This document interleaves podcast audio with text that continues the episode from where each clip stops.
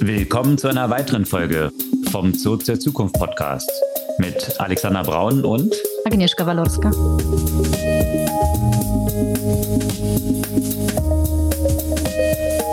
Was gab es Neues letzte Woche? Ja, willkommen zurück, Alex.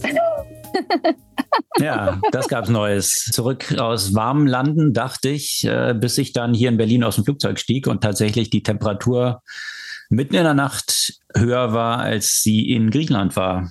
Also. Ja, verrückte Zeit. Verrückte Zeit, Anfang November. Aber das ist wahrscheinlich nicht die einzige News. nee, das ist nicht die einzige News. Aber an der Stelle nochmal vielen Dank an die Vertretung äh, in den letzten zwei Wochen, also an Felix, Alex und Stefan. Das äh, hat Spaß gemacht. Und jetzt wieder mit der gewohnten Besetzung. Und es hat ja nicht gemangelt an Neuigkeiten der vergangenen Woche. Und ich fürchte, wir kommen nicht drumherum, über Twitter zu sprechen. Ja, und damit verbunden natürlich über Elon Musk, weil natürlich das die Hauptplattform von Elon Musk war als Actor da drauf und jetzt ist ja natürlich äh, das ganze Ding in Personalunion. Also von daher wird sich die Frequenz von Elon in diesem Kontext definitiv nicht reduzieren.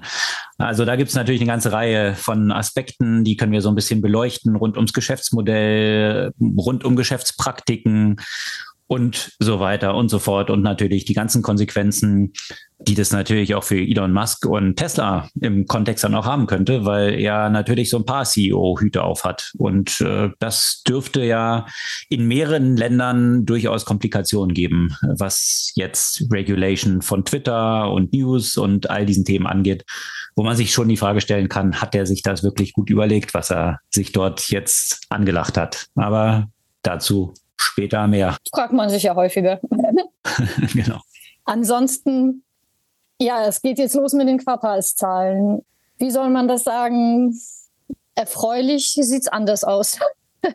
ja, Big Tech Desaster. Ähm, das, was wir ja auch schon so ein bisschen vermutet hatten oder was jetzt auch nicht ganz überraschend kommt aufgrund der Wirtschaftslage, dass viele der Big Techs mit dem Kater aufgewacht sind und gerade auch im Social Media Bereich, das eigentlich so ein bisschen over ist, um es mal ja. knapp zu formulieren. Da steigen wir aber auch ein bisschen tiefer ein und natürlich ein Unternehmen, was nach wie vor überzeugt, große Überraschung, Apple, der einzige Schein am Firmament hier, die anscheinend noch ordentlich abliefern können. Aber auch bei denen gibt es ja so das eine oder andere Problem. Und äh, ich denke, wir können ja auch mal in diesem Kontext auch mal ein bisschen darüber sprechen, wie sich ja auch die Produktphilosophie verändert hat und ja, wie sie definitiv anders ist als jetzt noch zu Steve Jobs Zeiten und was das dann künftig für Konsequenzen haben wird. Was natürlich auch stark mit zu Steve Jobs Zeiten nicht Monopol und jetzt doch in mehreren Bereichen, könnte man schon sagen, zumindest Duopol sein Fall, zu ja. tun hat. Genau, da gibt es äh, viele News drum, aber natürlich auch um viele der hochgelobten und gehypten Player in der letzten Zeit. Hier gibt es viel Kopfschmerzen im Q-Commerce-Bereich natürlich, aber auch im D2C, also die Unternehmen, die direkt Produkte herstellen und selber vertreiben, ohne einen Zwischenhandel und in diesem ganzen Furniture-Bereich, die ja zum Teil so eine Mischung aus dem Ganzen sind. Eine Reihe von Insolvenzen, äh, unter anderem windeln.de, made.com und schon ein bisschen zurückliegend, aber natürlich mit made.com im Zusammenhang stehend, wenn es um Möbel geht. Home24, die ja einen Fire Sale, kann man schon sagen, hinter sich haben, nachdem die Samwas das doch damals, kannst du dich noch erinnern, den totalen Krieg oder irgendwie sowas ja. damals ja ausgerufen hatten, mit ihren Home24 sollte ja die Welt erobern und IKEA disrupten. Klar. Das hat leider dort zumindest nicht so wirklich geklappt. ja. Ja, und wo wir bei dem Thema Pleiten sind, da ist der Weg kurz zum Thema Self-Driving. Unter anderem schließt jetzt ein Startup Argo AI, das von Ford und VW unter anderem finanziert wurde. Und auch ne, das Thema Tesla hast du ja schon im Kontext von Elon angesprochen. Da gibt es auch Strafverfahren aus dem Kontext eben selbstfahrender Autos. Und wenn man bei AI ist, da ist natürlich Self-Driving nicht das einzige Thema, sondern natürlich. solche GPT-Geschichten, also Generative Adversarial Networks und solche Geschichten, auch die einen Riesenboom erlebt haben bei Textgenerierung, bei Bildgenerierung, bei Filmgenerierung und ja, ein Riesenfunding, was dort stattgefunden hat für ein sehr junges Unternehmen. Das beleuchten wir Jasper AI. Und in dem Kontext gibt es natürlich ja auch mal interessante Erkenntnis. Und zwar, natürlich wenig überraschend, hätte man denken können. Studenten, Studentinnen, die jetzt solche AI-Generatoren dazu nutzen, um ihre Essays und Hausarbeiten zu schreiben. Das ist das Spektrum der Themen heute, die wir beleuchten. Aber bevor wir jetzt im Detail einsteigen, die kurze Erinnerung. Ihr könnt unseren Podcast auch gerne abonnieren. Einfach den Folgenbutton klicken und dann kriegt ihr jeden Dienstag ganz früh am Morgen automatisch die neue Version downgeloadet in eure Lieblings-Podcast-Player-App. Wir freuen uns natürlich auch über ein paar Reviews und Bewertungen. Falls euch das gefallen hat, gerne auch fünf Sterne auf den unterschiedlichen Plattformen. Ja, steigen wir ein in die Themen. Äh, Elon Musk natürlich die News dominiert rundum. Die Übernahme von Twitter ist jetzt tatsächlich über die Bühne gegangen. Man hatte ja lange gemunkelt, wird das klappen, wird es nicht klappen. Erst wollte er, dann wollte Twitter nicht, dann wollte Elon Musk nicht mehr, dann wollte aber Twitter. Dann hat er gesagt, dass er doch wieder will, aber man wusste nicht, wird er wirklich wollen. Ja, jetzt ist es anscheinend über die Bühne und man kann die Aktien auch, das habe ich selbst festgestellt, jetzt tatsächlich auch schon nicht mehr handeln. Seit Freitag sind sie vom mhm. Handeln ausgenommen, weil diese Übernahme 44 Milliarden, die Elon Musk jetzt dort ja für zahlt, damit einhergeht, dass Twitter auch von der Börse genommen wird. Also wieder private mhm. sein wird, was für Investoren dann den Vorteil haben könnte, dass man nicht mehr alle Details von den Geschäftszahlen veröffentlichen muss und jetzt so ein bisschen so die Hoffnung eigentlich, wenn man sowas private nimmt, dann aus ruhiger Hand Sanierungen betreiben kann und das Unternehmen neu aufstellen kann. Ob das so mit ruhiger Hand und ohne die Öffentlichkeit bei Geht schon Elon mit ruhiger Hand die ganze Zeit, kann, ja. Das ist natürlich noch so eine weitere Frage. Aber ja, zumindest hat Elon dort in seinen Clown-Qualitäten und den Meme-Lord-Qualitäten auf Twitter natürlich nicht äh, enttäuscht zumindest. Also seinen Antrittsbesuch, ich weiß nicht, ob du das Video gesehen hast, dann. Mit dem, mit dem äh, Waschbecken? Genau, ja, das mhm. muss man vielleicht kurz erklären. Äh, let that sink in, ja. Also das war eines der großen Memes in der letzten Zeit so auf Twitter. Äh, wenn man ich habe das Gefühl, gerade in der letzten Zeit, wenn man allein 24 Stunden Twitter nicht geöffnet hat, dann versteht man schon die Hälfte der Jokes darauf nicht mehr. Also ein Joke war, dass irgendwie so eine Tür geöffnet da stand und vor der Tür stand ein Waschbecken. Und der Witz war, Let that sink in. Also eben mhm. Sink, Waschbecken auf Englisch, haha. Was für ein Color Das war natürlich dann das, womit Elon Musk im Headquarter von Twitter dann aufschlug. Äh, er trug ein Waschbecken durchs Foyer und lachte sich selbst halt äh, total tot darüber, über seinen coolen Witz. Und äh, hat das natürlich dann auch nochmal betont, let that sink in. Dass er es jetzt gekauft hat, müssen jetzt sämtliche erstmal sinken in lassen. Also vor allem die Mitarbeiter und Mitarbeiterinnen dann bei Twitter. Also zumindest die, die noch bleiben. Genau, künftig wahrscheinlich ein bisschen weniger geben wird. Ja, vor allem an der Spitze hat sich sofort was äh, geändert, was jetzt nicht überraschend ist. Ich denke, dass der COO gehen wird, war ja relativ schnell klar. Da gab es jetzt nicht die größte Liebe zwischen den beiden. Wie soll man sagen, wie tun wird ihm das nicht? Zumindest finanziell. Das äh, in typischer Elon Musk-Manier wird man aber auch erstmal wieder sehen, mhm. wie das wirklich sein wird. Worauf du anspielst, ist, dass Parag Agrawal, der hatte natürlich einen Vierjahresvertrag bei Twitter und wie es dann so ist, wenn man dann vorzeitig gekündigt wird, dann kriegt man das halt als goldenen Fallschirm quasi ausgezahlt. Also äh, schien es so, als ob Parag dort 60 Millionen Dollar bekommt, hm. dafür, dass er jetzt ein paar Monate quasi bei Twitter CEO war. Hm. Das hat jetzt aber Elon Musk, wie man ihn kennt, natürlich auch schon wieder angefochten und gesagt, dass es jetzt eigentlich Due Course war, wie die gefeuert wurden. Mhm. Und zwar, das würde man im Deutschen wahrscheinlich übersetzen, oder vielmehr ist es ja keine deutsche Übersetzung, Bad Cancel, also äh, Sehr schöne deutsche Übersetzung, Alex.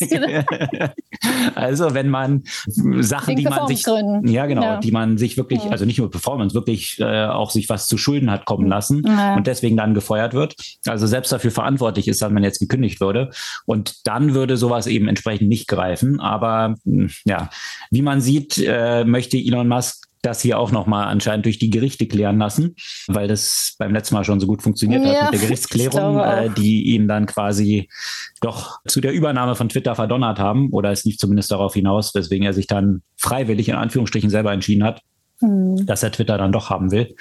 Also da gibt es auf jeden Fall sicherlich nochmal ein bisschen hin und her und der versucht dort Geld zu sparen, was man durchaus nachvollziehen kann. Allein der Schuldendienst nämlich, also 13 Milliarden von diesen 44 Milliarden sind ja Fremdkapital jetzt, was bei den aktuell gestiegenen Zinsen dazu führt, dass Twitter allein pro Jahr eine Milliarde an Zinsen zahlen muss für diese 13 Milliarden. Wenn man das mal gegenüberstellt, dem, was Twitter tatsächlich dann nur an Cashflow hat, die haben im vergangenen Jahr Netloss, also von 220 Millionen gehabt und 630 Millionen Cashflow generiert. Mhm. Und dann eine Milliarde dort allein an Zinsen zahlen. Da muss man natürlich eine ganze Menge Geld einsparen oder endlich mal richtig Geld verdienen. Das ist ja immer noch so ein bisschen das Problem von Twitter. Also das sind natürlich große Challenges, vor denen Elon Musk jetzt hier steht. Mhm. Und es gibt auch schon erste Ideen, ne? Was er dort natürlich versucht, naja, einerseits so einzusparen. Hast, hast du das auch mitbekommen mit den Mitarbeitern, denen er übers Wochenende die Kündigung geschickt ja, hat? Weil wenn die Kündigung nämlich erst am 1. November käme. Genau, die muss ja vor dem 1. November, damit er keine Bonuszahlen in äh, Aktien Exakt. zahlen muss. Ja. Also da bin ich jetzt mal auch sehr gespannt, ob er damit durchkommt, also wie, wie legal die Sache ist. Ja. Naja, er ist ja fest davon überzeugt, dass die Mitarbeiter bei Twitter nicht wirklich irgendwas gemacht haben, was ja, auch in diese glorreiche Idee resultierte. Ich frage mich, es fühlt sich an, als ob es schon einen Monat her ist, weil so viel schon zum, passiert ist. Ja, das ist wohl dieser Wirbelwind, den Elon Musk positiv wie negativ wahrscheinlich in Unternehmen dann so reinbringt.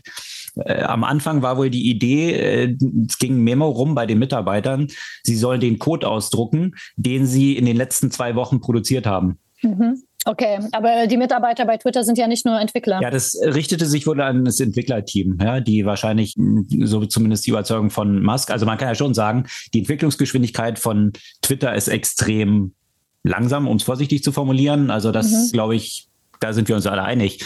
Bloß jetzt den Code ausdrucken und dann wollte er irgendwie Engineers von Tesla dort reinbringen, die dann diesen Code mhm. durchlesen. Ja, also stimmt. Ist ja das ist ja halt das Gleiche. Naja, auf jeden Fall wurde das dann auch wiederum zurückgenommen, aber einzelne Mitarbeiter von Twitter hatten dann schon ihre Stapel von DIN A4 Seiten gepostet und sich die Frage gestellt, ob jetzt so die Anzahl der Seiten dann entscheidend dafür ist für die Produktivität, die man dort erbracht hat, weil man möglichst viel Code entwickelt hat. Naja, das äh, das war so das eine Thema. Dann natürlich. Aber lustig lustigerweise, das finde ich von der Perspektive natürlich besonders lustig, dass Elon Musk sich die ganze Zeit selbst als so den krassesten Ingenieur ja darstellt und der, der sagt, er will ja direkt mit den Engineers sprechen und nicht mit irgendwelchen MBAs, ne? Das hat er ja auch in dem Parag Agrawal zum Beispiel gesagt. Dann müsste jetzt eigentlich auch wissen, dass äh, viel Code nicht notwendigerweise gut ist, sondern eher im Gegenteil. Ja? Also wenn der Code gut ist, dann brauchst du eigentlich nicht so viel genau. davon. Das war aber tatsächlich das, was du gerade angesprochen hast. Er hat ja mhm. in den Textmessages, die dann äh, wegen der Gerichtsverhandlung veröffentlicht oh, ja. wurden, war, war ja dieser Exchange mhm. mit äh, dem CEO Parag Agrawal und da ging es hin und her und da hat Elon Musk eben, wie du es gerade gesagt hast, selbst gesagt, I like to talk to engineers und nicht zum CEO. Mhm. Und dann hatte Parag Parag darauf geantwortet, ja, next time we meet, just talk to me like an engineer und so weiter. Ja. Und dann ging es noch ein bisschen hin und her, was jetzt wirklich das Gute für die Company war. Und Elon Musk beendete diesen Dialog mit, what did you do last month? Show me what you did do last month. Also eben so insinuieren, dass er halt nichts gebacken kriegt. Dass und das ist natürlich jetzt auch schon mhm. das nächste Meme, was jemand vorgeschlagen hat, dass man jetzt mhm. Elon Musk jede Woche eine E-Mail schicken sollte mit dem Quote, what did you do last week? Ja, also, aber vom, zumindest gibt es dort eine ganze Reihe von Sachen, die äh, Elon Musk dort bei Twitter schon anscheinend nebst diesem Firing getan hat. Und äh, voraus allem Gehorsam haben natürlich dann viele Journalisten dann auch vor dem Office von Twitter gewartet, um entlassene Leute dann interviewen zu können. Und da kamen mhm. zwei Leute tatsächlich rausmarschiert, so wie Standard-Developer eben aussehen, mit Kartons in der Hand und der eine mit dem Patagonia-Pulli und so weiter. Ähm, also so die quasi Engineer-Programmierer-Uniform. Und äh, stellte sich dann raus, CNBC hat darüber berichtet und noch ein paar andere, mhm. dass es eine Presseente war. Das waren zwar tatsächlich zwei Leute, die dort einfach hinmarschiert sind zum Twitter-Headquarter, sich einen Karton geschnappt haben und gar nicht bei Twitter gearbeitet haben. Aber sie haben natürlich diese Rolle dann gespielt und dass sie ganz betrübt sind, okay. jetzt bei Twitter rauszufliegen. Ja, also ein Meme nach dem anderen. Das ist so der Part dessen, was man, das ist auch schon zum, zu so einem geflügelten Wort jetzt geworden, weil der eine, der dort gefeuert, anscheinend gefeuert war, hieß irgendwie Ligma und jetzt Ligma, äh, müsst ihr mal auf Twitter mal eingeben, wie viel Posts ihr da schon zu bekommt und teilweise gar nicht mehr eine direkte Referenz. Das heißt, die Hälfte auf Twitter, von Twitter versteht man jetzt schon nicht mal, wenn man diese Substory jetzt nicht kennt. Äh, ja, das, das ist so die, die Frequenz von Shitposting, die dort auch abgeht. Aber sie hat natürlich auch eine bisschen weitreichendere Konsequenz, wie man jetzt mit Pelosi gesehen hat und einem hm. Schwachsinnstweet, den Elon Musk dann natürlich wiederum verbreitet hat. Da gab es ja einen Einbruch bei Nancy Pelosi und ihr Mann wurde dort verletzt. Dann hat Elon Musk auf einer total belanglosen Webseite geposteten Gerüchtgeschichte, die ich gar nicht weiter vertiefen will, dort hm. repostet, die wirklich nur haarsträubend war. Er selbst als CEO von Twitter ist jetzt eben Hauptchip-Poster auf dieser ganzen Geschichte und verbreitet hier Verschwörungstheorien, die natürlich in diesem Republikanerlager mittlerweile jetzt schon wieder die Wahrheit sind, weil natürlich alles, was da bei Pelosi mhm. passiert, natürlich alles ganz satanisch ist. Das ist schon dramatisch, aber er hat es dann auch wieder gecancelt, also sich selbst gecancelt, also mhm. den Tweet wieder rausgenommen. Also eigentlich okay. hat jemand, das fand ich dann lustig dazu gepostet, sind die, ist die Zensur genauso noch intakt bei Twitter, weswegen eigentlich jetzt alle aufschreien mussten, bloß dass er sich jetzt selbst zensiert hat. Ja, aber eben apropos Zensur, weil das ist natürlich auch ein Thema. Das, der erste Tweet war ja auch gleich, der Vogel ist jetzt frei. Ne? Wenn man sieht, in welche Richtung Elon Musk ja auch denkt, kann man sich ja auch überlegen, an welcher Stelle ja auch bestimmte Kürzungen geben wird. Und da kann man sich gut vorstellen, dass vieles auch in dem Bereich Moderation ja stattfinden wird, weil Davon hält ja eh nichts. Wozu braucht man denn braucht man ja eh keine Moderation, weil das ist ja auch alles frei. Aber ich finde dieses, diese, diese Free Speech Getue besonders erbärmlich in dem Kontext, wenn man weiß, aus welchem Geld er auch äh, Musk unter anderem Twitter gekauft hat. Ne, der hat ja das ja nicht alles mit dem eigenen Cash, weil so viel Cash hat er ja auch natürlich gar nicht. Aber aus zwei weltweit bekannten Bastionen des Free Speech, und zwar Saudi-Arabien und Katar. Hm kam jetzt das Geld für das Free Speech bei Twitter. Da bin ich auch mal gespannt, wie sehr er auch für Free Speech in diesen Ländern dann ja auch einstehen wird und wie wird er dort Moderation, Kontroll- und Zensurversuche konsequent abwehren. Hm. Bin ich mal wirklich sehr gespannt. Da gab es auch einen sehr guten Artikel zu, äh, der überschrieben war Welcome to Twitter Hell der war tatsächlich, The Verge ist ja erschienen, genau auf diese Themen mhm. eingegangen, mit der Vermutung, dass Elon Musk sich das nicht so wirklich gut überlegt haben kann, weil die Konsequenz ist, Twitter als global verfügbarer Service. Welche mhm. Restriktionen werden dann jetzt genau gelten? Wenn jetzt eben, wie du es gesagt hast, genau in solchen Ländern, da dürfen ja viele Sachen nicht geäußert werden. Wenn das dann auf dieser Plattform nicht zensiert wird, oder auch in China zum Beispiel. Was mhm. heißt denn das dann? Und was ist auch den mhm. Hebel, der, der Hebel, den natürlich jetzt zum Beispiel so eine chinesische Regierung, wo der Markt für Tesla ja extrem wichtig ist, in, in China die entsprechend zu verkaufen. Wie wird sich das dann für Tesla auswirken, wenn Elon Musk dann tatsächlich, wie er es immer sagt, absolut der Free Speech Maximalist ist und hier in China dann alles stehen lässt. Das ist auch sehr schwer vorstellbar, dass das wirklich so fun funktionieren wird. Muss man nicht mal nach China gucken, kann man ja auch einfach nach Europa auch mal gucken, wo es ja auch bestimmte Regeln gibt, wo, wo auch schon mal gleich ein Konter gab von dem, von dem äh, Kommissar für, für Internetmarkt, also von dem Thierry äh, Breton oder äh, heißt das so? Ich weiß nicht, ist das ein Engländer? Quatsch, natürlich ist kein Engländer raus. Äh, England ist ja nicht mehr in der EU. Thierry Breton heißt er dann wahrscheinlich, äh, dass gleich äh, ihm geantwortet wurde, dass es in Europa ein paar Regeln gibt, nachdem Twitter ja weiterhin spielen muss, wenn er in Europa halt aktiv werden möchte. Also muss man nicht mal so weit gehen, dass man sich über die hm, autoritären Länder auch äh, Fragen stellt, sondern eigentlich insgesamt Ländern, wo es bestimmte Regulierung in, hinsichtlich Hate Speech etc. gibt, zum Beispiel. Ja, das wird interessant sein zu sehen, was er dort dann versuchen wird. Er hat ja jetzt auch schon mal bekannt gegeben, dass es weiter jetzt so ein Editorial Board oder wie er es genannt hat, ich weiß nicht genau, äh, so ein Board mhm. auf jeden Fall gibt, mhm. was möglichst divers besetzt sein soll, das entsprechend hier dann auch diese Content Review macht.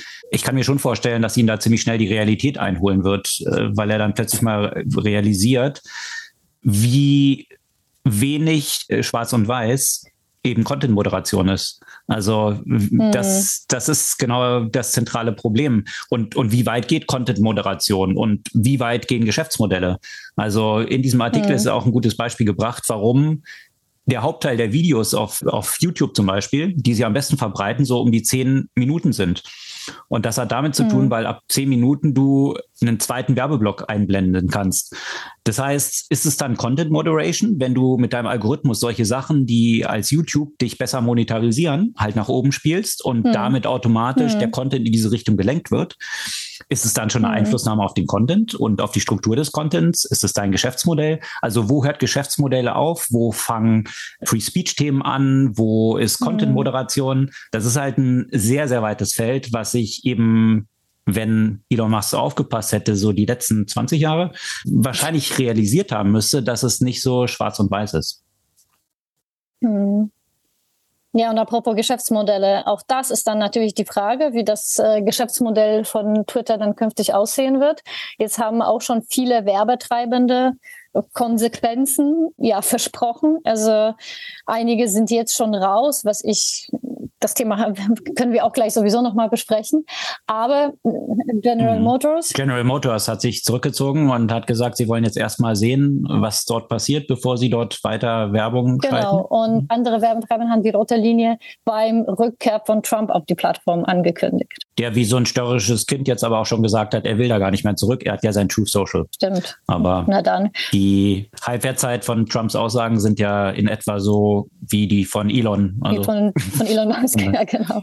Aber was man, was man natürlich, also was ich mit einer gewissen mit einem gewissen Schmunzeln die letzten Tage äh, betrachte, ist die Diskussion auf Twitter, rund um Twitter, dass wieder das Thema, was wir schon einmal diskutiert haben, äh, Mastodon wird ja wieder heiß diskutiert, vor allem in Deutschland, wo ich mich da echt immer so ein bisschen Frage, was, was soll das? Ja, also, yay, Mastodon hat jetzt 70.000 mehr neue Nutzer bekommen in der Zeit, seitdem Twitter gekauft wurde.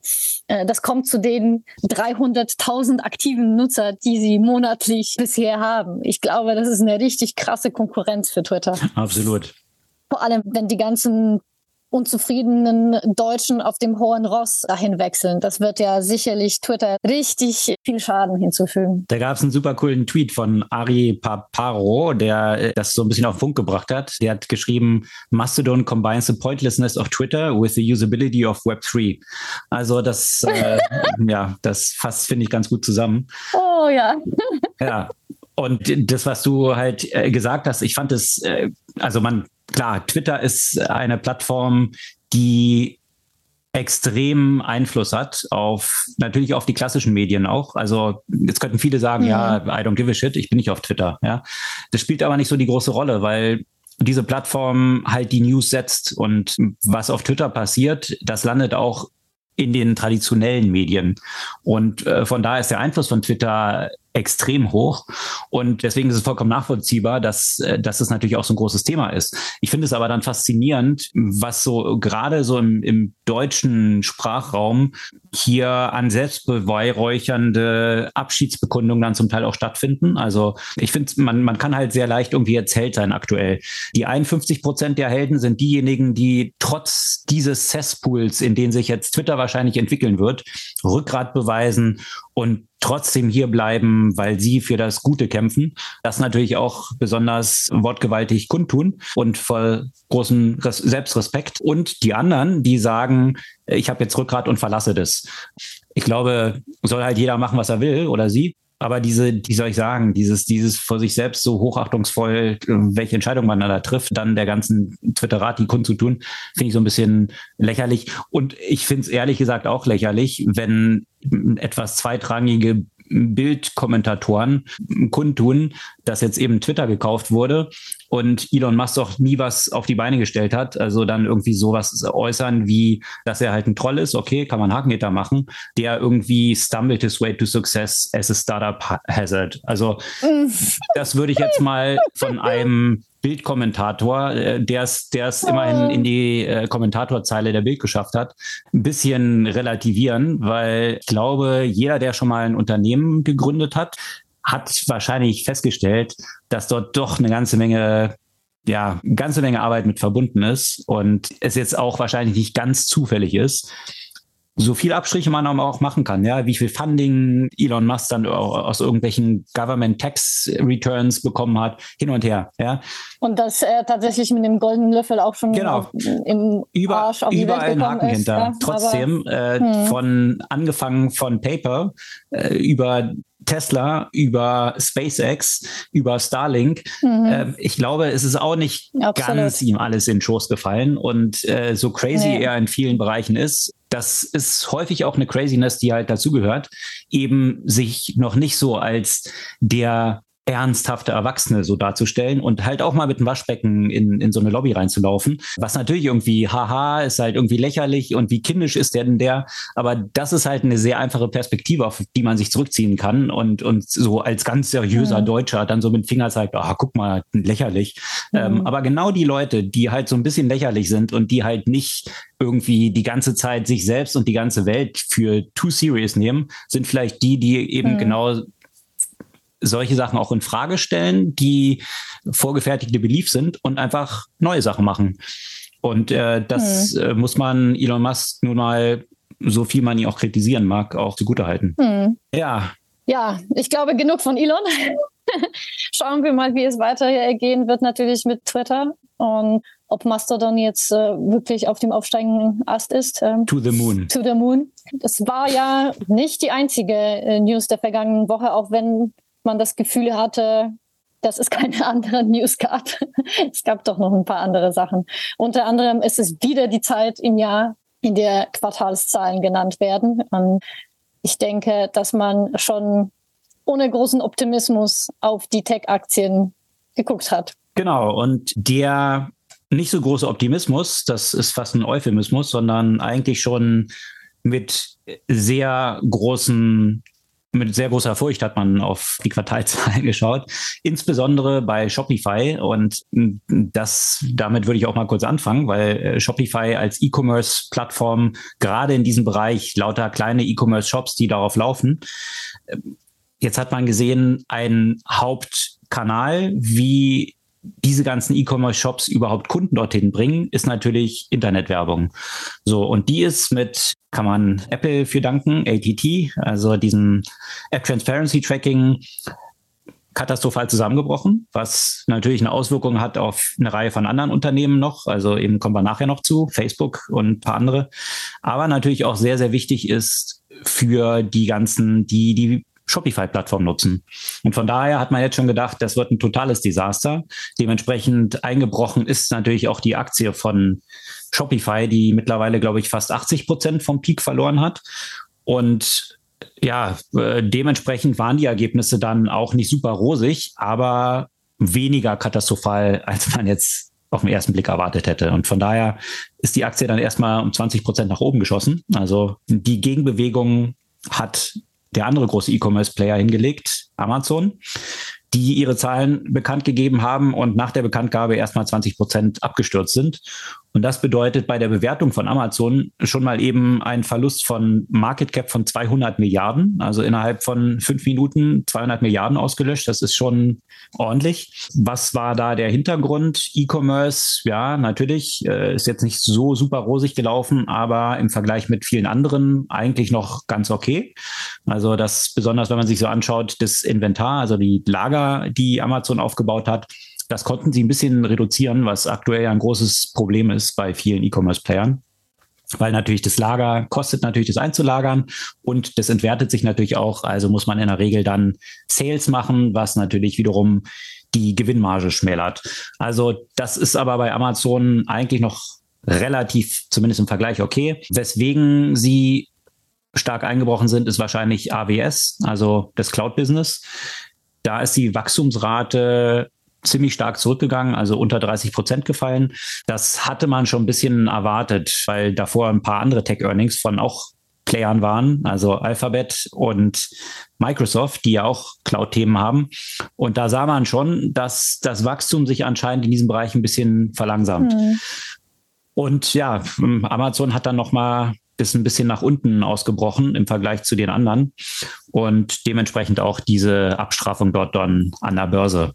Aber natürlich, mhm. ich meine, wenn man sich überlegt, Amazon macht allein 60 Milliarden mit Werbung mittlerweile auf der eigenen Plattform und äh, es gibt sicherlich noch viele Wachstumspotenziale, also sicherlich aber schmerzhaft für alle, die Amazon-Aktien hm. gehalten haben. Sprichst du aus Erfahrung? Ja, du, äh, klar, ich, ich habe da jetzt hm. auch nichts Besonderes hm. erwartet, dass die jetzt 20 Prozent hm. einbrechen. Bei der Größe von Amazon. Also das äh, hat mich schon ein bisschen überrascht, ehrlich gesagt.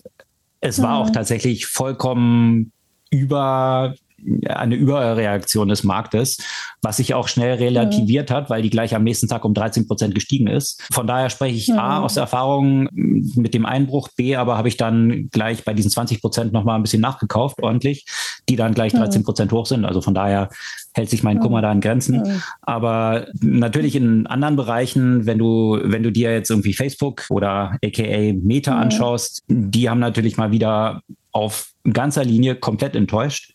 Und mhm. Mark Zuckerberg ist aufgrund der Stimmrechte, die er hat, natürlich da auch im eigenen Universum unterwegs. Ansonsten hast du ja immer so ein bisschen Druck, wenn du die Quartalszahlen verfehlst und das längere Zeit übereinander und auch nicht mehr so stark wächst. Und zwar massiv. Genau. Ja. Und dann aber in so einer Zeit noch kräftig Mitarbeiter einstellst und die Kosten mhm. weiter erhöhst und Milliarden, 15 Milliarden werden ins Metaverse gesteckt. Viele witzeln dann da so ein bisschen so und die Leute im Metaverse haben noch nicht mal Beine nach 15 Milliarden.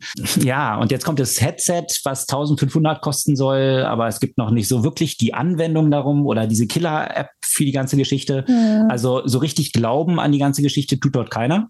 Jetzt kann man natürlich zwei Positionen mhm. einnehmen. Einerseits mhm. ist es eigentlich ja gut, auch eine Gründerpersönlichkeit zu haben, die auch eben konträr ist und eben gegen den Markt. Und äh, es ist ja immer so, dass alle schon wissen, wie es eigentlich gehen soll. Und dann kommt jemand und macht trotzdem was anderes und das wird dann zu so einem Erfolg. Wie Nokia genau wusste, dass Apple keine Ahnung hat von Telefon und sich darüber kaputt gelacht hat. Schauen wir mal, gucken wir mal, wohin das Metaverse geht. Aktuell ist es aber ein Riesenproblem. Und ja, die Aktie ist entsprechend um 25 Prozent eingebrochen. Und äh, damit ja, hat Mark Zuckerberg vom Peak von, von der Facebook-Bewertung. Also im letzten Jahr alleine 100 Milliarden selbst verloren. Also er zählt jetzt nicht mehr zu den Top 4 Reichsten der Welt, sondern ist jetzt irgendwo nur unter den 20ern irgendwo. Die Aktie jetzt überhaupt äh, über, über dem IPO-Wert? Das, das schon. Ja, das, das schon, aber ja, okay. natürlich äh, kräftig, kräftig eingebüßt. Ja, also ich muss sagen, ne, gerade diese, diese Themen, also was, was du gerade angesprochen hast, diese diese Zwiespalt, dieses einerseits, also ich muss sagen, mir fällt es persönlich wirklich sehr, sehr schwer, an Metaverse aktuell zu glauben, so wie es, so wie es aufgebaut ist, mit den Problemen, die es im Moment gibt. Aber wie wir ja auch schon bei Elon Musk ja auch gesprochen haben, es braucht die mit den verrückten Ideen, um eine Veränderung auch zu schaffen und, und äh, tatsächlich was Neues reinzubringen. Also ich finde das äh, auf jeden Fall Mhm. mutig. Ne? Also das ist natürlich kann es sehr gut sein, dass es failt. Und ich bin persönlich einfach der Meinung, dass Facebook nicht der richtige Akteur ist, um der wichtigste Player im Metaverse zu sein, aus, aus vielen Gründen, auf, aus Gründen der Verfehlen, die sie sich äh, bisher auch mhm. geleistet haben. Also ich meine, die haben ja Web 2 abgefuckt. Äh, ich will nicht, dass die die nächste Stufe nochmal abfacken, um das jetzt mal kurz zusammenzufassen. Aber da gehört eine ganze Menge Mut dazu zu sagen, uns, uns geht's jetzt nicht so gut und äh, wir investieren ja trotzdem weiter in neue, neue Gebiete.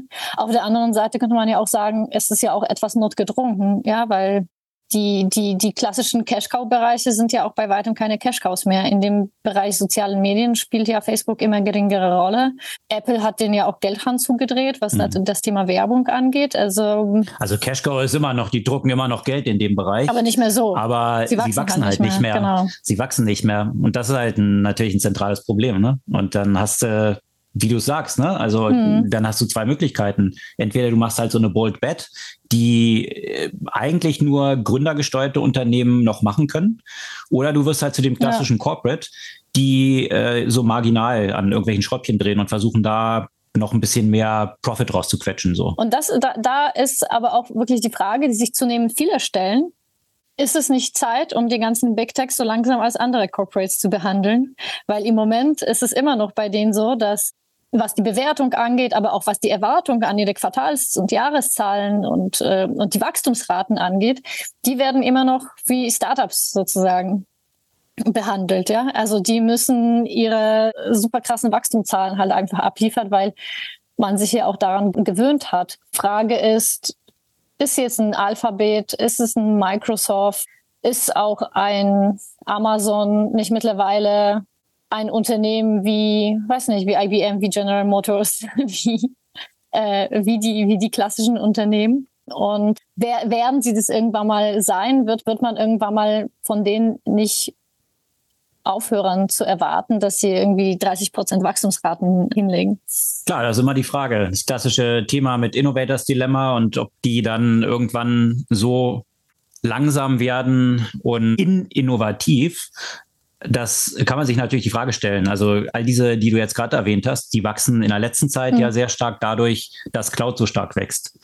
Also das ja. ist noch ein starker Wachstumstreiber. Andere zünden jetzt neue Wachstumstreiber, die bisher noch keine Werbung hatten. Also Apple kommen wir gleich noch zu. Mhm. Da können sie fleißig wachsen und da ist Amazon auch noch sehr stark gewachsen. Die anderen haben ja diesen Werbebereich schon ziemlich äh, maxed out sozusagen mit Google und Meta. Das war ja so deren Kernbereich ja, dieser Werbebereich, gerade jetzt bei diesem Beispiel Google, Alphabet, das ist natürlich so profitabel. Die sind, die sind halt extrem dort am Geld drucken und haben es trotzdem mhm. dort immer noch geschafft. Und das war auch so ein Wermutszeichen jetzt bei den Quartalszahlen. Das Wachstum ist rückläufig bei Werbung auf YouTube jetzt gewesen im Quartal. Mhm. Und YouTube wurde eben bei Alphabet ja als so ein großer Wachstumsbereich mhm. noch gesehen, wo man noch sehr viel Potenzial hat. Also Tja, da, da haben sie, genau, da auf der einen Seite schneidet TikTok dort rein wahrscheinlich, was die Zeit, die darauf verbracht wird und natürlich diese Multitude an Streaming-Plattformen von Netflix über Disney Plus, äh, you name it. Das nimmt natürlich auch Zeit weg, die dann auf YouTube verbracht mhm. werden kann. Also hm. ja, klar, stellt sich die Frage. Die sind aber immer noch so extrem profitabel, dass man, und das fand ich eine interessante Betrachtung, also viele der Tech-Unternehmen, dieser Backtechs, die wir jetzt gesehen haben, die haben natürlich extrem Personal aufgebaut wo man sich fragen kann, was machen mhm. die ganzen Leute? Also was machen, was machen so 100.000 Leute, die dann bei, bei äh, Google rumsitzen und äh, ja, äh, da noch die, den, den, den Weißabstand zwischen den Zeilen im Google-Suchergebnis zu reduzieren, um dann irgendwie nochmal 10% Uptake bei den Klicks zu haben oder so auf die Werbung. Also so ein bisschen überspitzt dargestellt. Aber das Interessante ist halt schon, dass viele dieser Tech-Player in dieser Boomzeit natürlich auch kräftig Leute geheiert haben um sie den Wettbewerbern wegzuheiern. Und durchaus sich auch die Frage stellt, ist das nicht auch so ein Thema, wenn du so unter Monopolbetrachtung bist, wie jetzt so ein Alphabet zum Beispiel, wenn du noch profitabler wärst in diesen Kernbereichen, die du hast, würde sich dann die Gefahr von Monopol-Scrutiny erhöhen? Also das Interessante ist nämlich, dass, obwohl Google gesagt hat, dass sie die Hiring Plans, also die, die Mitarbeiter, die sie hiren wollen, um 50 Prozent reduzieren werden. Das haben sie im letzten Quartal gesagt haben sie im dritten Quartal jetzt 12.760 neue Mitarbeiter in, eingestellt. Mhm. Also das widerspricht so ein bisschen dem und dem, dass man sagt, jetzt drehen wir an der Kostenschraube und deutet für mich eher in diese Richtung, sie nutzen jetzt den Markt, wenn die ganzen Wettbewerber jetzt hochqualifizierte mhm. Techies freisetzen, die jetzt irgendwie aufzusammeln. Mhm. Weil Geld haben sie genug, das ist nicht das Problem. Ja, spannend. Aber ob da die Innovationen dann zwangsläufig daraus kommen, das war ja der Start dieser Diskussion, wird man sehen. Ja. Also einerseits Innovation und auf der anderen Seite Also ich finde, man kann sich schon fragen, wie viel konstantes Wachstum ist ja auch wirklich erforderlich. Ja? Also kann das Unternehmen nicht einfach nachhaltig gut wirtschaften und muss immer, immer mehr Wachstum und immer mehr Wachstum geliefert werden. Ja, das ist halt die grundlegende Kapitalismusfrage dann sozusagen. Ne? Also wo du auf der einen Seite so Player hast wie Patagonia, die eben auf mhm. Sustainability first setzen und das natürlich auch können, weil sie jetzt nicht an der Börse notiert sind. Und an der ja. Börse natürlich dieser Automatismus, das ist der Automatismus, weil wenn du underdeliverst, geht deine Aktie runter im mhm. Vergleich zu den anderen und dann wirst du früher oder später zum Übernahmekandidat, wo dann mhm. eben Private Equity reingehen kann und, und kauft die Geschichte auf und maxt es dann entsprechend wieder so aus, dass Wachstum maximiert wird. Also deswegen ist da natürlich im System so ein Automatismus drin, der dich in diese Richtung treibt. Mhm. Deswegen halt natürlich auch die Frage jetzt hier mit Twitter zum Beispiel das Private nehmen, genau aus solchen Gründen, dass du dann dort Maßnahmen ergreifen kannst, die du im Kapitalmarkt wahrscheinlich öffentlich schwer tun könntest. Ja, aber apropos Wachstum, das gibt es immer noch äh, bei Apple. Die sind immer noch, wie soll man das sagen, vor allem im Vergleich mit den ganzen anderen Big Tech-Kollegen, mhm. Äh, noch ziemlich unbeschadet aus der, äh, aus der Geschichte. Genau. Die haben ja auch eben Ergebnisse bekannt gegeben und sind zunächst mal auch um 8% eingebrochen. Das hat sich dann aber schnell korrigiert und sind dann eigentlich mit 13% plus rausgegangen. Das der Einbruch kam so ein bisschen, weil man sich angeschaut hat, iPhones, das ist natürlich ein sehr wichtiger Geschäfts Geschäftsbereich. Mhm. Die sind jetzt stagniert. Genau, mhm. das ist so ein bisschen. Haben wir schon letzte Woche das Thema sehr stark diskutiert. Genau. Also von ja. daher, da geht's halt nicht so steil bergauf. Andererseits haben sie natürlich aber viele Bereiche, wo sie kräftig an den Schräubchen drehen und wahrscheinlich vor allem an den Schräubchen, die den Wettbewerbern wehtun. Das, was wir gerade mhm. eben schon mhm. berichtet hatten, das sind alles Themen jetzt mit äh, ATT, was sie dort gemacht haben. Also quasi Facebook den Werbemarkt kaputt gemacht, komplett. Deswegen ist Facebook heute dort, wo sie sind. Ja? Deswegen kollabieren dort ja. die Zahlen. Das haben sie äh, einzig und allein Apple zu verdanken. Und Apple ja. als so ein Player, die ein Duopol haben. Auf der anderen Seite hast du eben Google noch mit Android. Also zwei Systeme, die eigentlich den gesamten Markt im Mobile bestimmen dass so hm. jemand dann einfach hingehen kann und sagen, ja, übrigens, ich glaube nicht so an die Privacy, die Facebook dort vorantreibt. Deswegen mache ich da jetzt so einen radikalen Change und baue auf dieser Basis dann mein eigenes Werbegeschäftsmodell auf, wo ich dann aber sage, ja, wenn Facebook Tracking macht, dann finden wir das blöd. Aber jetzt machen wir halt Tracking, das ist halt Apple Tracking und dann können wir dir re relevante Angebote im App Store hm. anzeigen. Das ist ja dann, das ist dann Privacy ganz super.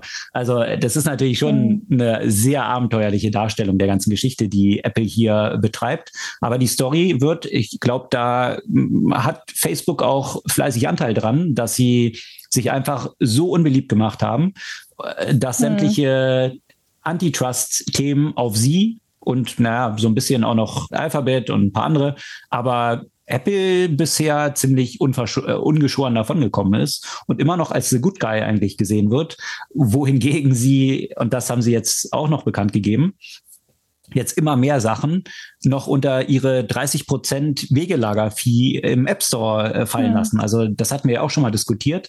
Zum Beispiel dieses ganze Thema von äh, Posts boosten, ja, auf Facebook zum Beispiel. Das war ja immer so letzter Zeit eine Diskussion und Facebook hat da gesagt, nee, nee, das ist Werbung. Und das hat hm. jetzt Apple geändert. Das heißt, wenn du was postest hm. auf Facebook und willst deinen eigenen Post boosten, dann sind es jetzt künftig In-App-Purchases. Darauf fallen dann wiederum die 30 Prozent an. Also es ist nicht einfach nur Advertising. Und so baut Apple, hm. also wenn sie hier schon Antitrust-Gegenwind hätten, ja, dann könnten sie sowas gar nicht machen. Ja. Und bisher konnten sie sich davon irgendwie fernhalten und bauen das immer weiter aus. Und auch diese ganzen Themen Web3 und Payments, das, das fällt auch unter die 30 Prozent. Das heißt, wenn du jetzt irgendwie dich in Krypto zahlen lässt in deiner App, das akzeptiert Apple nicht mehr. Du musst auch darauf jetzt hm. künftig 30 Prozent zahlen. Ja, und das ist ja ne, wieder, um zurück zu Facebook eigentlich zu kommen oder Meta, glaube ich, auch der Hauptgrund für diesen Wahnsinns Effort, der da reingesteckt wird, um, um das Metaversum mit allem, was dazugehört, aufzubauen, weil Facebook wirklich fest oder Zuckerberg wirklich festgestellt hat, äh, Google hat da besser reagiert mhm. auf das iPhone und schneller und äh, hat ja quasi ein konkurrierendes Ökosystem mhm. aufbauen können. Und äh, Facebook hat ehrlich gesagt die Zeit komplett verschlafen. Also insgesamt so der, der, den Start von, von Mobile ziemlich verschlafen und es nicht geschafft, äh, quasi ein alternatives Modell, ein alternatives Ökosystem aufzubauen. Und deswegen denke ich, ist auch wirklich diese, diese Anstrengung und, und keine Kosten werden gescheut, um einfach das neue Ökosystem, in dem neuen Ökosystem wirklich der erste und der prägende Akteur zu sein. Und auch mhm. die eigene Hardware dort eben durchzusetzen mit dem Headset. Absolut, genau das. Also ja. damit dann First-Party-Data zu haben und eben selbst auf dieser Basis dann quasi App Stores aufbauen zu können. Also was auch immer das im Metaverse ja. dann sein wird. Aber das ist genau der Punkt, weil sie eben keinen Hardwarezugang haben. Das haben sie dann zwischenzeitlich ja. mal versucht mit Messaging. Ja, dann wollten sie mhm. Messaging zur neuen Plattform machen, um damit einen neuen Layer reinzulegen, dass du quasi in den Messengern dann wiederum Apps hast, um damit genau mhm. an diese Data dann ranzukommen. Aber letztendlich fußt es ja dann zumindest auf Mobile auch wiederum auf dem App Store von Apple und Google. Und äh, ich meine, Google mhm. zahlt ja Apple, das hat man auch wieder schön in diesen Zahlen gesehen, einfach mal 30 Prozent, also einfach 20 Milliarden, die Google jedes Jahr an Apple überweist, mhm. damit die keine eigene Suchmaschine bauen, damit die voreingestellt ja. sind. Also von daher treiben sich die beiden Duopolisten quasi das Geld von dem zwischen den hm. beiden zerriebenen Meter selbst in die eigenen Taschen zu. Also das hm. ist natürlich schon hochgradig anti-competitive. Hier kann man es nicht anders betrachten. Ich glaube, hier in der EU hatten wir auch schon mal mhm. davon berichtet wird genau dieses ATT-Thema jetzt auch beleuchtet. In den USA habe ich da noch nichts von gehört, aber das hm. Frage ich mich wirklich auch. Das, das kann lange, kann es nicht hm. gut gehen, bin ich fest von überzeugt. Nee, Was natürlich auch eine große Gefahr dann wiederum für das Geschäftsmodell von Apple ist, wenn dem plötzlich 20 Milliarden hm. an reinen Profit wegfallen, diese bisher von Google einfach so bekommen oh. jedes Jahr, hm. ohne einen Cent Kosten. Das hm. ist natürlich dann ein Problem. Und ich glaube, das ist auch mit ein hm. Grund, weswegen Apple jetzt immer stärker natürlich auch die ganzen servicebasierten Geschäftsmodelle immer weiter aus, hm. ausbaut. Ja. Ja, und das ist natürlich ja auch die, die, die große Frage, wie geht's weiter mit dem Geschäftsmodell von Apple?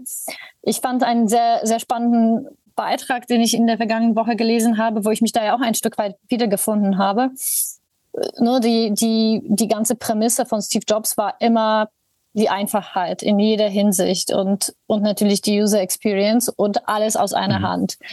Und das hat man ja auch darin wiedergefunden, wie neue Modelle auch präsentiert wurden. Ja, also es gab ein iPhone und dann gab es ein Jahr später eine neue Version und dann gab es wieder eine neue Version. Und irgendwann mal gab es noch die Einsteigerversion und die Pro-Version und die Version und jene Version und das gleiche mit den iPads, wo du im Moment ja auch mit dem im Store multiple Versionen hast, wo einer irgendwann mal gesagt hat, okay, ich kaufe jetzt einfach kein neues, weil ich einfach nicht weiß, was ich jetzt kaufen will.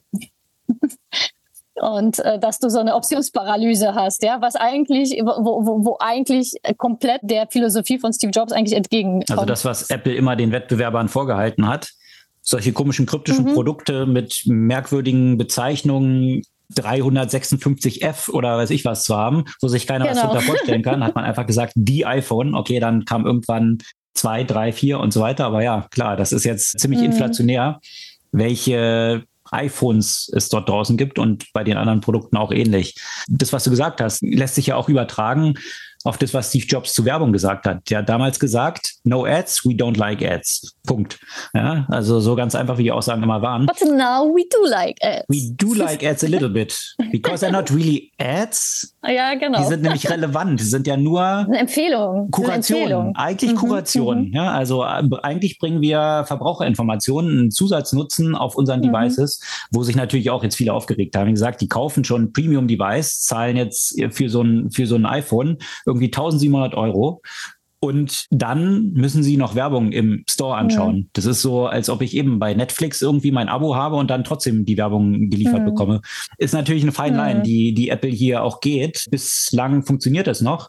Und es ist natürlich auch diese Fragestellung, wenn du so ein so ein Underdog bist, ja, und die Großen angreifst, dann kannst du die natürlich genau mit diesen Argumenten mhm. angreifen. Wir machen gar keine Werbung, wir sind ganz einfach, mhm. ja, und dann wirst du selbst so ein Riesenkonzern. Mhm. Und jetzt steht Apple natürlich auch unter diesem Wachstumsdruck und muss jedes Quartal weitere Wachstumsbeschleunigung liefern.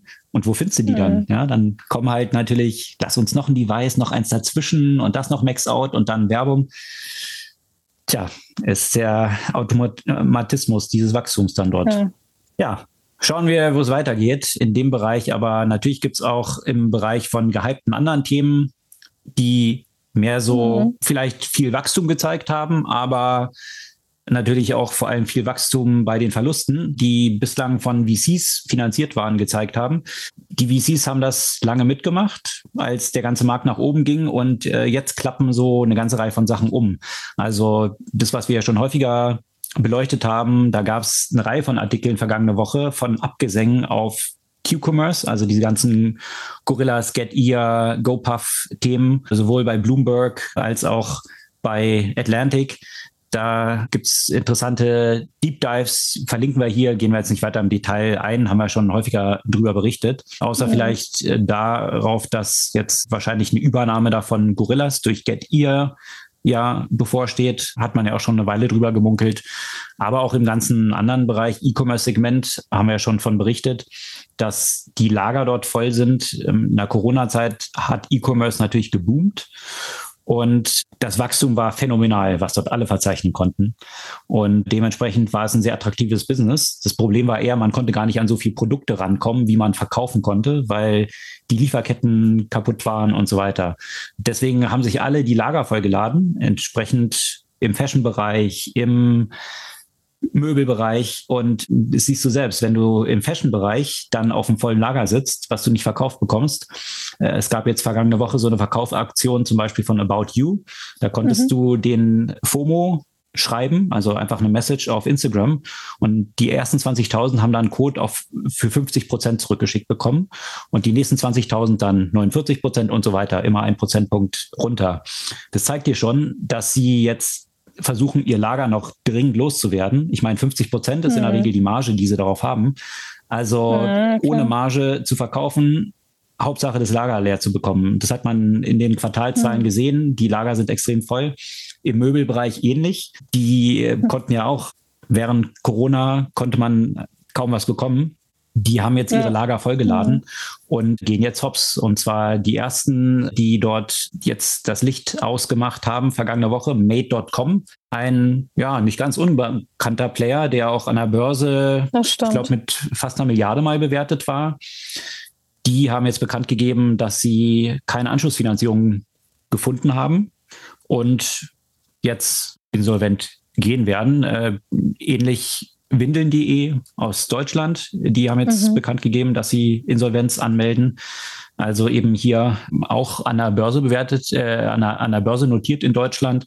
Vor, vor zwei Wochen oder drei Wochen hat es ja schon eigentlich so ein Fire Sale dann gegeben, wiederum im Möbelbereich Home24, die von XXL Lutz, einem österreichischen, so ein geiler Name, einen österreichischen Offline-Möbelhändler, der die jetzt mal eingesammelt hat für 250 Millionen Euro. Das war mhm. auch Home24 zwischenzeitlich im Peak mal mit 600 Millionen an der Börse bewertet und die letzten Zahlen, die ich so gesehen habe, also auf jeden Fall sind hier über 120 Millionen an Investments reingeflossen, wahrscheinlich noch mehr.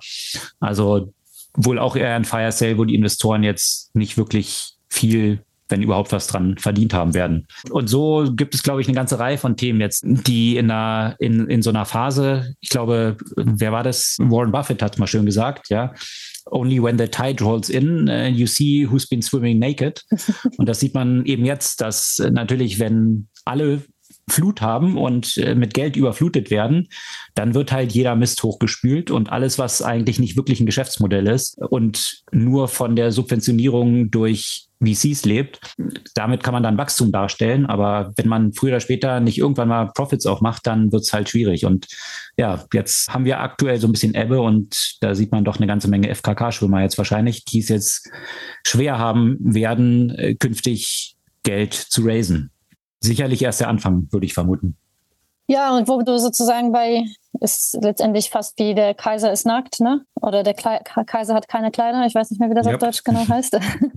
Das ist zunehmend auch der Fall beim autonomen Fahren. Da äh, wurde natürlich in den letzten Jahren auch sehr stark darin investiert, auch in man hört das natürlich ja auch besonders häufig von Tesla, weil der Hauptchef Troll natürlich nicht die Klappe halten kann und ständig dazu was schreiben muss. Da gibt's jetzt auch ein kleines Problemchen, weil nämlich äh, strafrechtlich ermittelt wird gegen Tesla ähm, äh, aufgrund des vermeintlichen autonomen Fahrens aber auch andere Unternehmen tun sich da schwer. Aber strafrechtlich, weil, weil sie eben das bekannt gegeben haben, ohne dass es wirklich Full-Side-Tracking ist. Ohne sozusagen, dass es wirklich ne? das funktioniert. Jetzt nicht genau. der Grund, dass ja. Unfälle, da gab es ja auch schon mal Ermittlungen, aber eben, dass hier den Verbrauchern was Falsches vorgespielt wurde, sozusagen. Genau. Ne? Und, und das finde ich jetzt durchaus gerechtfertigt, ja. Und ich sehe das ehrlich gesagt, was er da tut, auch als eine große Gefahr in, insgesamt für die, für den Erfolg von autonomen Fahren. Weil diese, diese falsche Erwartung, die Nutzerinnen und Nutzer daran, daran haben, das führt dann ja eben zu, äh, häufig zu Unfällen. Und die Grenze zwischen halbautonomen Fahren und autonomen Fahren ist doch dann, das ist doch sehr deutlich, was die Fahrsicherheit angeht. Und das wird aber, wenn das äh, entsprechend falsch kommuniziert wird, äh, von den Fahrenden nicht ganz so wahrgenommen. Aber eben, das ist ja nicht nur, nicht nur Tesla, sondern äh, Probleme in dem Bereich gibt es auch bei, bei anderen Unternehmen.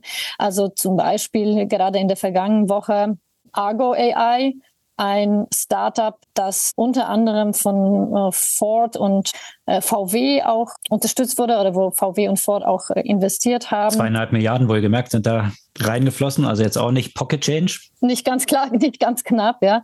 Ich meine, klar, solche Technologie erfordert ja auch sicherlich große Summen an Geld, aber da geht jetzt im Moment auch das Licht aus.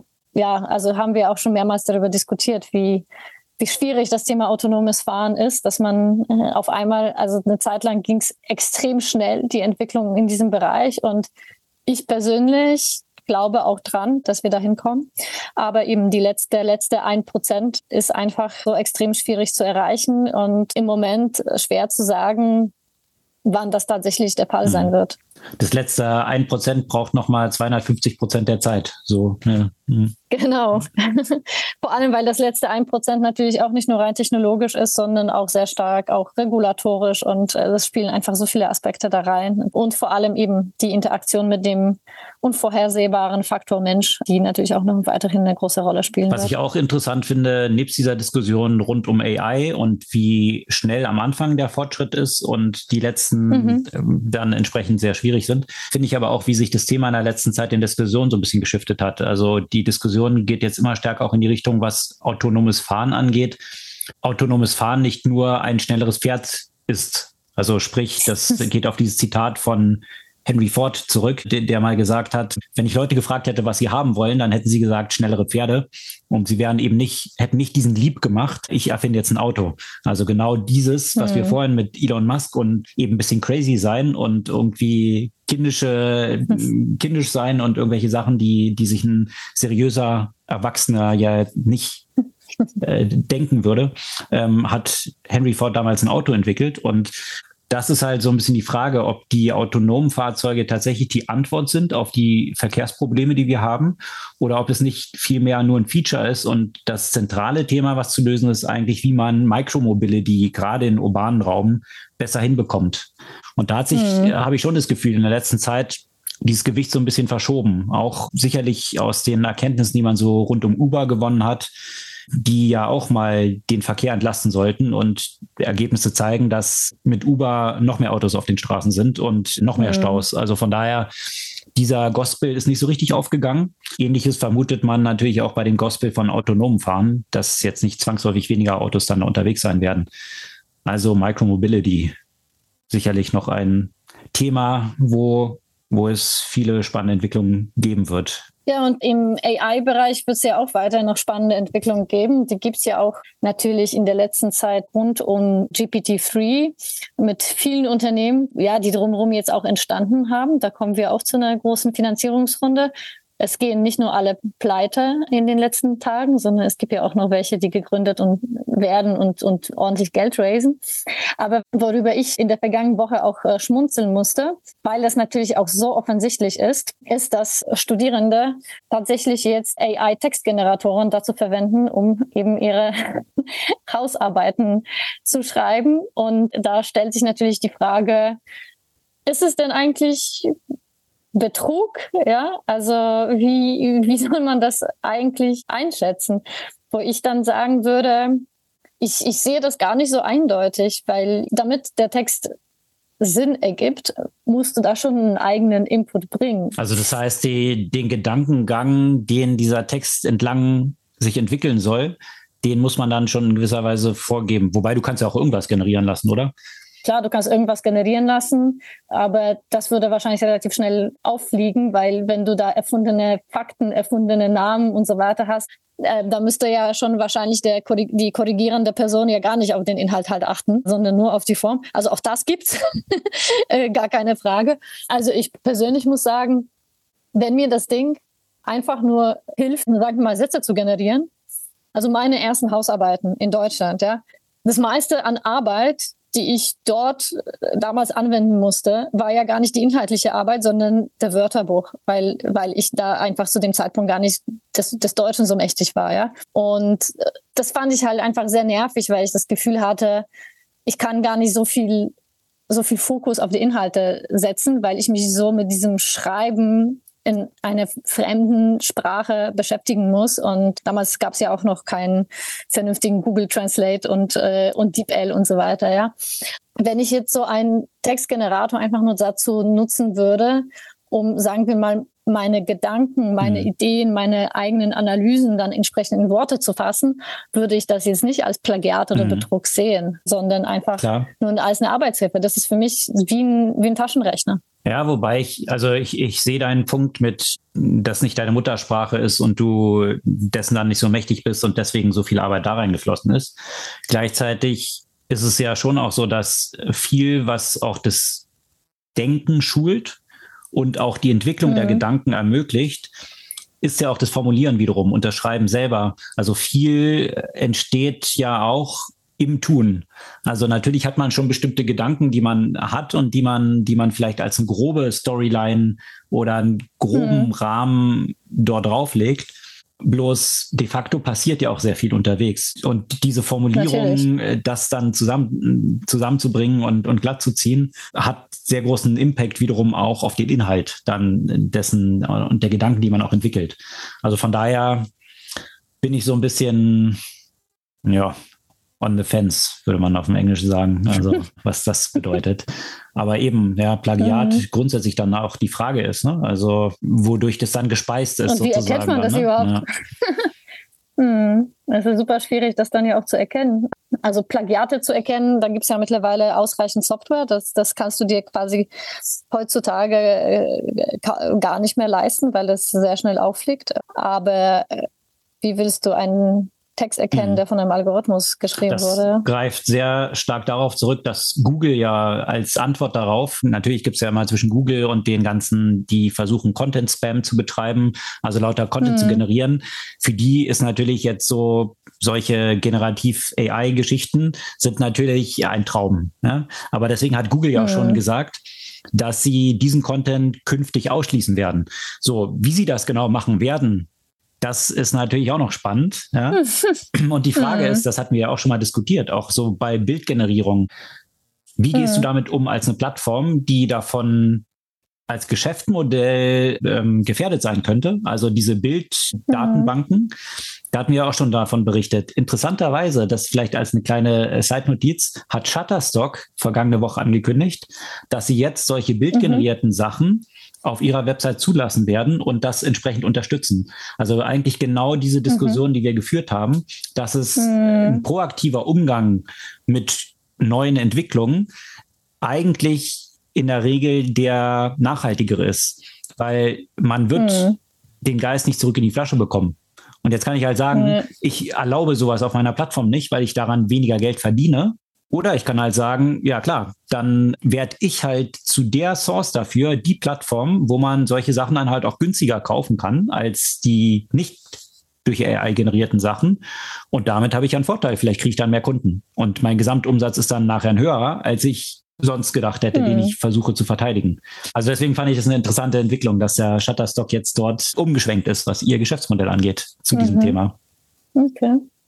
Aber was du auch schon erwähnt hattest, es gab vergangene Woche auch eine Funding News und das fand ich vor, aus mehrerlei Gründe sehr interessant. Jasper, das ist ein Unternehmen, was eben auf GPT-3 eigentlich basiert, also von OpenAI äh, entwickelte Textgenerierung. Und äh, hm. die sind eigentlich erst vor 20 Monaten gestartet und haben jetzt ein Funding, Series A, 125 Millionen, nicht Bewertung, sondern 125 Millionen Dollar geraced zu einer Bewertung von 1,5 Milliarden. Also nach nicht mal 20 Monaten, ich glaube, das ist ja schon ja ein, ein Riesen-Achievement. Ich wollte schon fast sagen, hat es noch nicht gegeben. Nicht mal Gorillas hat es geschafft. Doch, Gorillas hat es, glaube ich, sogar geschafft, auch über diesem. Aber im Unterschied dazu verdient Jasper Geld. Und die machen Umsätze, die schon abenteuerlich sind. Ja, in so kurzer Zeit haben sie 70.000 Kunden, machen 45 Millionen Umsatz jetzt schon und wollen das nochmal verdoppeln bis zum Ende des Jahres wohlgemerkt auf 75 mhm. Millionen. Also wenn man das mal vergleicht mit der Plattform, die sie nutzen oder die eigentlich dieses GPT-3 generiert haben, erzeugt haben überhaupt, OpenAI, da habe ich Zahlen zuletzt gefunden, dass sie um die 60 Millionen Umsatz machen. Das heißt, ein Service, der darauf basiert, macht mehr Umsatz als das Unternehmen, was darunter liegt, OpenAI, was die Technologie entwickelt hat. Und das Interessante ist, was machen sie? Sie bieten Textgenerierung an für ganz unterschiedliche Fälle, so die man im Marketing braucht. Also E-Mails, Textgenerierung, Copywriting und lauter solche Sachen. Also dafür haben sie das Tool so weiterentwickelt und unterschiedliche Zugänge eben geschaffen, die jetzt ein spezifischer Anwendungscase sind von dem sehr allgemein ausgelegten GPT-3. Und äh, das finde ich schon aus so einer Geschäftsmodellperspektive sehr interessant, wie du dann mit spezifischen mhm. Problemlösungen durch die Nutzung der darunter, die, äh, ne, darunter liegenden Technologie, die relativ unspezifisch ist, damit dann so ein hohes Multiple an den möglichen zu generierenden Umsätzen äh, erzeugen kannst. Mhm. Ja, spannende Entwicklung. Auf jeden Fall dieses ganze Umfeld, da ist aktuell, ich habe so das Gefühl, AI und diese ganzen Gener äh, Generative-Geschichten dort, ja, äh, ob, ob Bilder, Text mhm. und so mhm. weiter, die sind so das neue Quick Commerce, habe ich das Gefühl. Also zumindest was den Hype darum angeht. Also plötzlich ist AI in der letzten Zeit ist es wieder so ein richtiges Hype-Thema geworden, wo ich glaube, jetzt jedes Investment-Deck, was man zu VCs schickt, wenn du da jetzt AI wieder reinschmeißt, ist, glaube ich, gerade wieder super heiß. So vom Gefühl. Ja, aber alles AI oder, oder eher wieder, oder jetzt geht es viel in diese GPT-Richtung? Ja, ich habe das Gefühl, dass die Dynamik gerade in dieser GPT-Richtung aktuell am größten ist. Mhm. Also keine Ahnung, so tief bin ich nicht drin, dass ich jetzt sagen würde, ich kenne mich in jedem Bereich der AI so gut aus und, und weiß da genau, was die Fortschritte sind. No idea. Vielleicht gibt es mhm. in anderen Bereichen auch ähnlich starke Fortschritte, die, aber vielleicht sind die nicht so, mhm. wie soll man sagen, medienwirksam plakativ. und plakativ, ne? dass mhm. sie für mhm. jeden so, so sichtbar sind, mhm. wie es natürlich jeder Fall ist. Ja, ich glaube, das ist der Und das Punkt, treibt natürlich jetzt sehr mhm. stark den Markt und die Fantasy da in dem Bereich. Auf jeden Fall, ja. Ja, äh, das ist der Kanon von Themen diese Woche. Hast du eine Buchempfehlung? Ich weiß noch nicht so 100 Pro, ob ich die empfehle. Ich habe sie gelesen und sie hatte auch ein paar interessante Gedanken. Auf der anderen Seite war sie punktuell auch etwas mühsam geschrieben, finde ich. Uh, the Technology Trap, Capital, Labor and Power in the Age of Automation von Karl Benedikt Frey. Mhm. Ja, das ist letztendlich ein, also spannend, weil das natürlich auch passt zu, zu den ganzen Themen, gerade den letzten Themen, die, besprochen, die wir besprochen haben, von, von Automatisierung und inwiefern Technologie ja bestimmte menschliche Tasks ersetzt, ersetzen kann, ersetzen sollte. Was hat das ja auch für ges gesellschaftliche Konsequenz? Also das Buch ist letztendlich ein Stück weit ein ges geschichtlicher Abriss. Ja, es geht ja auch bei weitem nicht nur um AI, sondern es geht ja auch bis ins 19. Jahrhundert natürlich. inklusive der, der Luddites-Bewegung. Und die waren, glaube ich, schon im 18. Jahrhundert. Maschinenstürmer. Genau, die Maschinenstürmer. Und, und Weberaufstände. Genau, genau. Also wie, wie es dieses Kräftemessen zwischen, zwischen Menschen und Technologie eigentlich schon seit längerer Zeit gab. Wie das natürlich auch häufig sehr kurzfristig äh, gedacht wurde oder weiterhin gedacht wird und wie häufig ja auch politische Entscheidungen, die dazu geführt haben oder die das Ziel hatte, die Arbeitenden von den Maschinen zu schützen, in Anführungszeichen, also die Arbeitsplätze zu sichern, letztendlich nach hinten losgegangen sind, weil weil dadurch bestimmte Innovationen gestoppt wurden, die sich aber in den anderen Regionen oder Ländern ja auch natürlich weiterhin entwickelt haben. Und äh, ich finde es halt sehr spannend, dass man ja schon seit ja mittlerweile Jahrhunderten eigentlich immer wieder das gleiche Thema hat, das sich natürlich in den letzten 20, 30 äh, Jahren ja auch noch deutlich äh, stärker verschärft haben, weil es eigentlich immer größere Gruppen von Menschen mhm. letztendlich betrifft. Ja, natürlich auch eine sehr aktuelle Diskussion. Das hatten wir auch vor ein paar Folgen mal ausgeführt.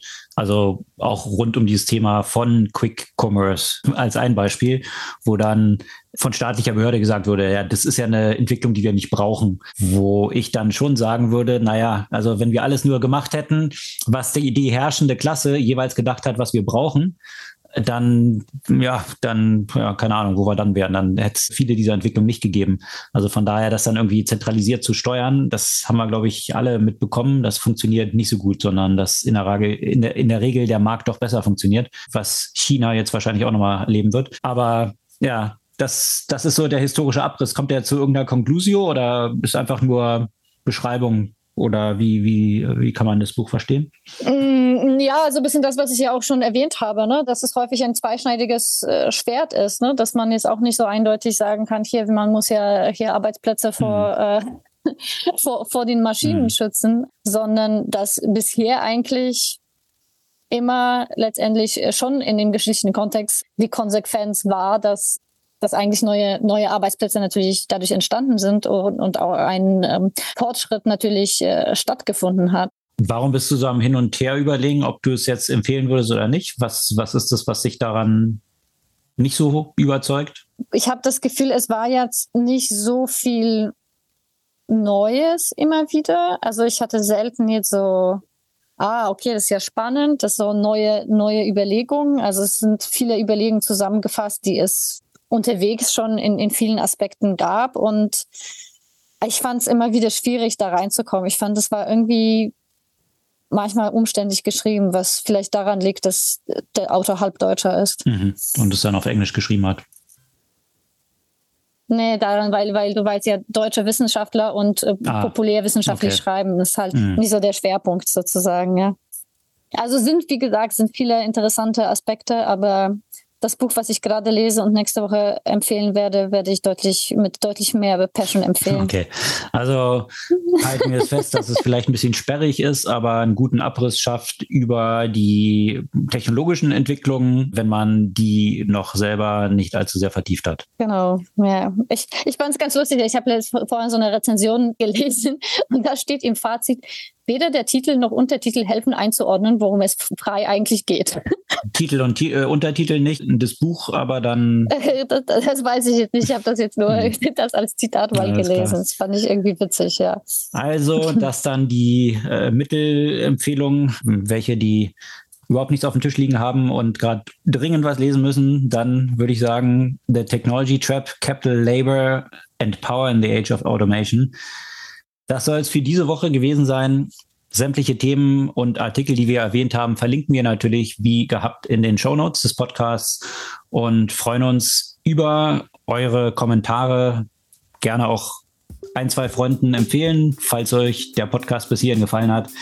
Und dann hören wir uns kommende Woche wieder. Bis dann.